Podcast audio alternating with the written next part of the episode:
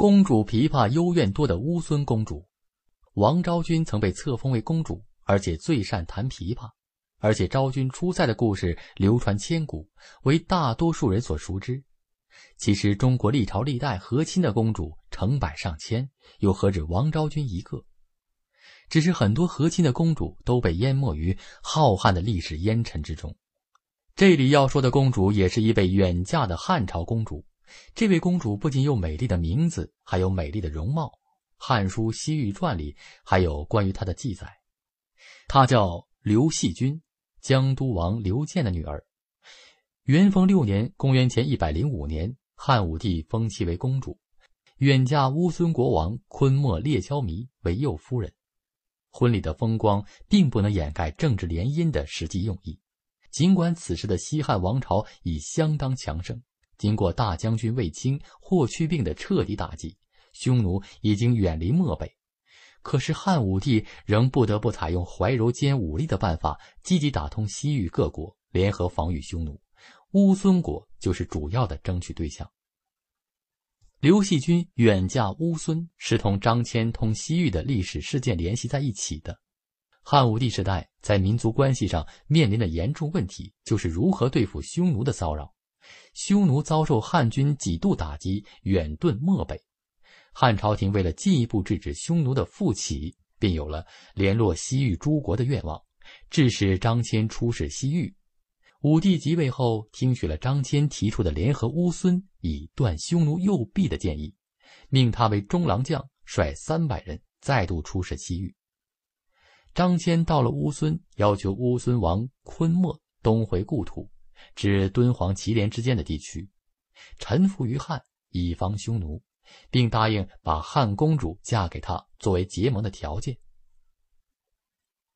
乌孙惧怕匈奴，不敢贸然应允。不过从此以后，汉与西域的往来也就进入了极频繁的时期。张骞死后，乌孙已亲眼看到了汉朝的强盛，同时又惧怕匈奴报复性的侵略，于是自动的结好于汉。遣使献马，表示愿意和亲，皆为昆弟之交。武帝当下同群臣计议，同意了这个要求，只是提出说，一定要先来纳聘，然后才能把公主送出去。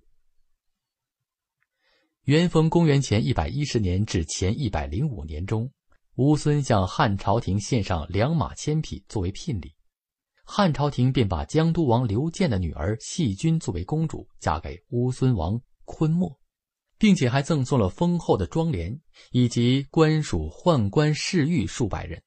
当时，匈奴听到了这个消息，唯恐乌孙被汉朝拉过去，也照样把自己的女儿嫁给昆莫。昆莫就以细君为右夫人，以匈奴女为左夫人。细君到了乌孙以后，即开始进行政治活动，经常置酒饮食，以币帛赐王左右贵人。以博取乌孙贵族们的欢心。按照乌孙的风俗习惯，兄弟可以和寡嫂结婚，儿子可以和非亲生的寡母结婚，甚至祖父尚在，孙子竟可以和后祖母结婚。当时乌孙王昆莫年岁已老，准备让他的孙子岑邹娶乌孙公主为夫人。细君当然不答应，因为这个在一个儒教妇女看来。岂不是大逆不道的乱伦吗？他连忙写了一封信，向武帝说明这个情况，请示应该如何处理。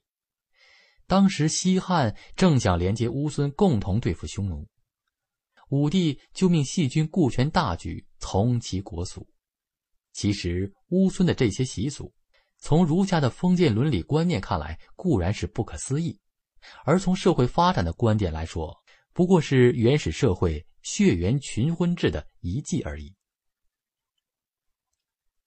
后来，乌孙王昆莫真的把细君嫁给了他的孙子岑邹。昆莫死后，岑邹继立为王。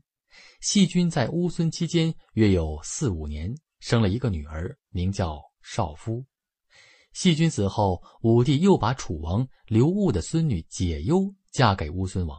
通过和亲，乌孙终于和汉朝结成了长期的同盟。细菌为此献出了自己宝贵的青春，为汉王朝的安邦睦邻做出了贡献。